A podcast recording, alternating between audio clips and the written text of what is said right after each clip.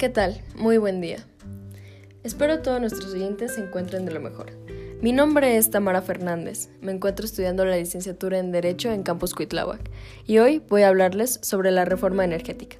La reforma energética fue presentada por el entonces presidente Enrique Peña Nieto fue aprobada y constitucionalizada en el año 2013. Los objetivos de dicha reforma fueron mejorar la economía de las familias mexicanas, ya que se bajarían los costos de los recibos de luz y el gas. Al tener el gas más barato, se podrían producir fertilizantes del mejor precio, lo que resultaría en alimentos más baratos así como aumentar la inversión y los empleos, ya que con las nuevas empresas y los menores tarifas presentadas, habría cerca de medio millón de empleos más para ese sexenio y un estimado de dos y medio millones más para 2025 en todo el país.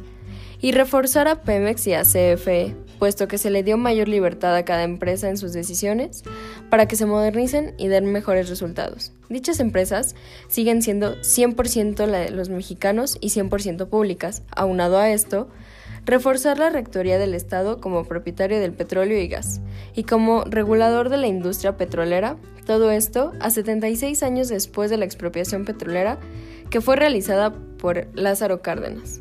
Dentro de los artículos constitucionales que engloban la reforma energética cabe destacar del artículo 25 constitucional. Este artículo hace referencia a la planeación y el control del sistema eléctrico nacional y del servicio público de transmisión y distribución de energía eléctrica, así como de la exploración y extracción del petróleo y demás hidrocarburos. Establece que la nación será la encargada de realizar actividades con lo establecido en el artículo 27 constitucional, del cual hablaremos un poco más tarde. Estas acciones son conforme a la exploración y la extracción de petróleos e hidrocarburos. Se establecerán las normas de administración, funcionamiento y procedimientos de contratación de las empresas para garantizar eficiencia, productividad y honestidad hacia su personal, y así poder tener mejores prácticas y actividades por realizar. Haciendo alusión al artículo 27 constitucional, se establece que la planeación y el control del sistema eléctrico nacional, así como el servicio público de transmisión y distribución de electricidad, son áreas exclusivas del Estado. Se mantiene la prohibición expresa de otorgar concesiones en estas áreas y se permite que el Estado celebre contratos con particulares.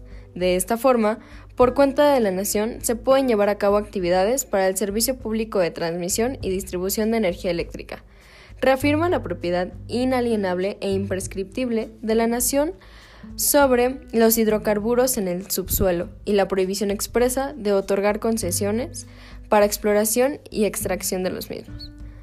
En el artículo 28 constitucional se establece la creación de un fideicomiso público sujeto a obligaciones de transparencia denominado Fondo Mexicano del Petróleo para la Estabilización y el Desarrollo se establece que la planeación y el control del Sistema Nacional Eléctrico Nacional y el Servicio Público de Transmisión y Distribución de Electricidad son áreas exclusivas del Estado. La CFE y los particulares podrán realizar actividades de generación de electricidad de forma libre, con una regulación sólida y eficiente. Asimismo, la CFE mantiene las actividades de generación eléctrica que realiza desde antes de la reforma y podrá construir nuevas plantas, modernizando su base de generación.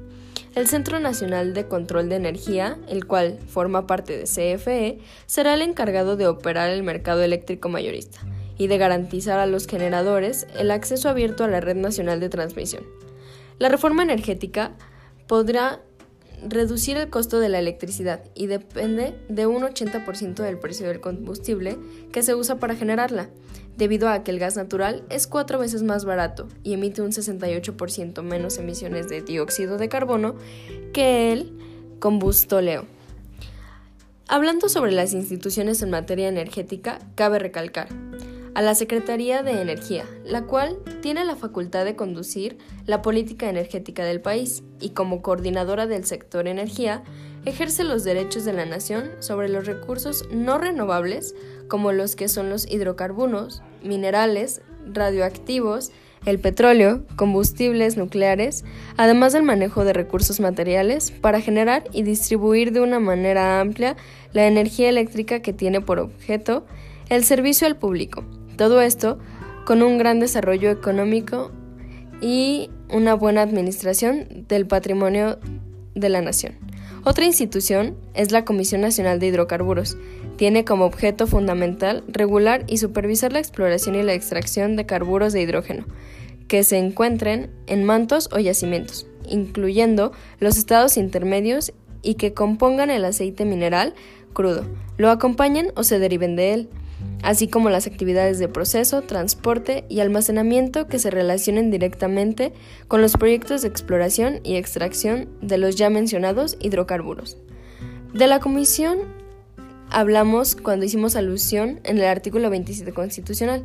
Esta es la Comisión Reguladora de Energía, la cual tiene a su cargo el ejercicio de las atribuciones y el despacho de los asuntos que le encomienda la ley de los órganos reguladores coordinados en materia energética y tiene como fin fomentar el desarrollo eficiente de la industria, promover la competencia en el sector, proteger los intereses de los usuarios, propiciar una adecuada cobertura nacional y atender la confiabilidad, estabilidad y seguridad en el suministro y la prestación de los servicios. Continuando con las instituciones, hablamos sobre el Centro Nacional del Control de Gas. Este tiene como funciones administrar y operar el sistema de transporte y almacenamiento nacional, integrado de gas natural, también emitir con anticipación las advertencias de alguna alerta crítica que pudiera ocurrir en cierto periodo de tiempo, debido a condiciones operativas fuera del control del centro, así como gestionar y administrar los ductos y plantas de almacenamiento vinculadas a ductos de internación de gas natural que estén interconectados con el sistema.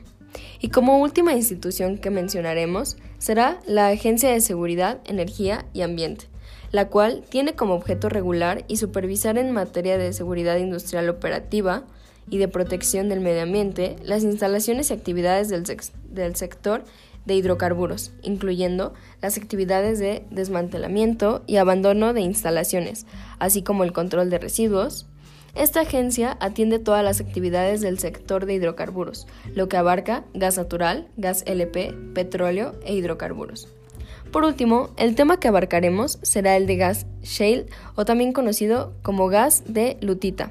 Se trata de el gas natural y este se encuentra atrapado en los sedimentos de roca que contienen diversos materiales orgánicos, con 1000 a 5000 metros de profundidad aproximadamente. Su extracción se obtiene a través de la técnica de fractura hidráulica o también conocida como fracking consiste en la perforación de un pozo de forma vertical y horizontal, repitiéndola en diversas direcciones.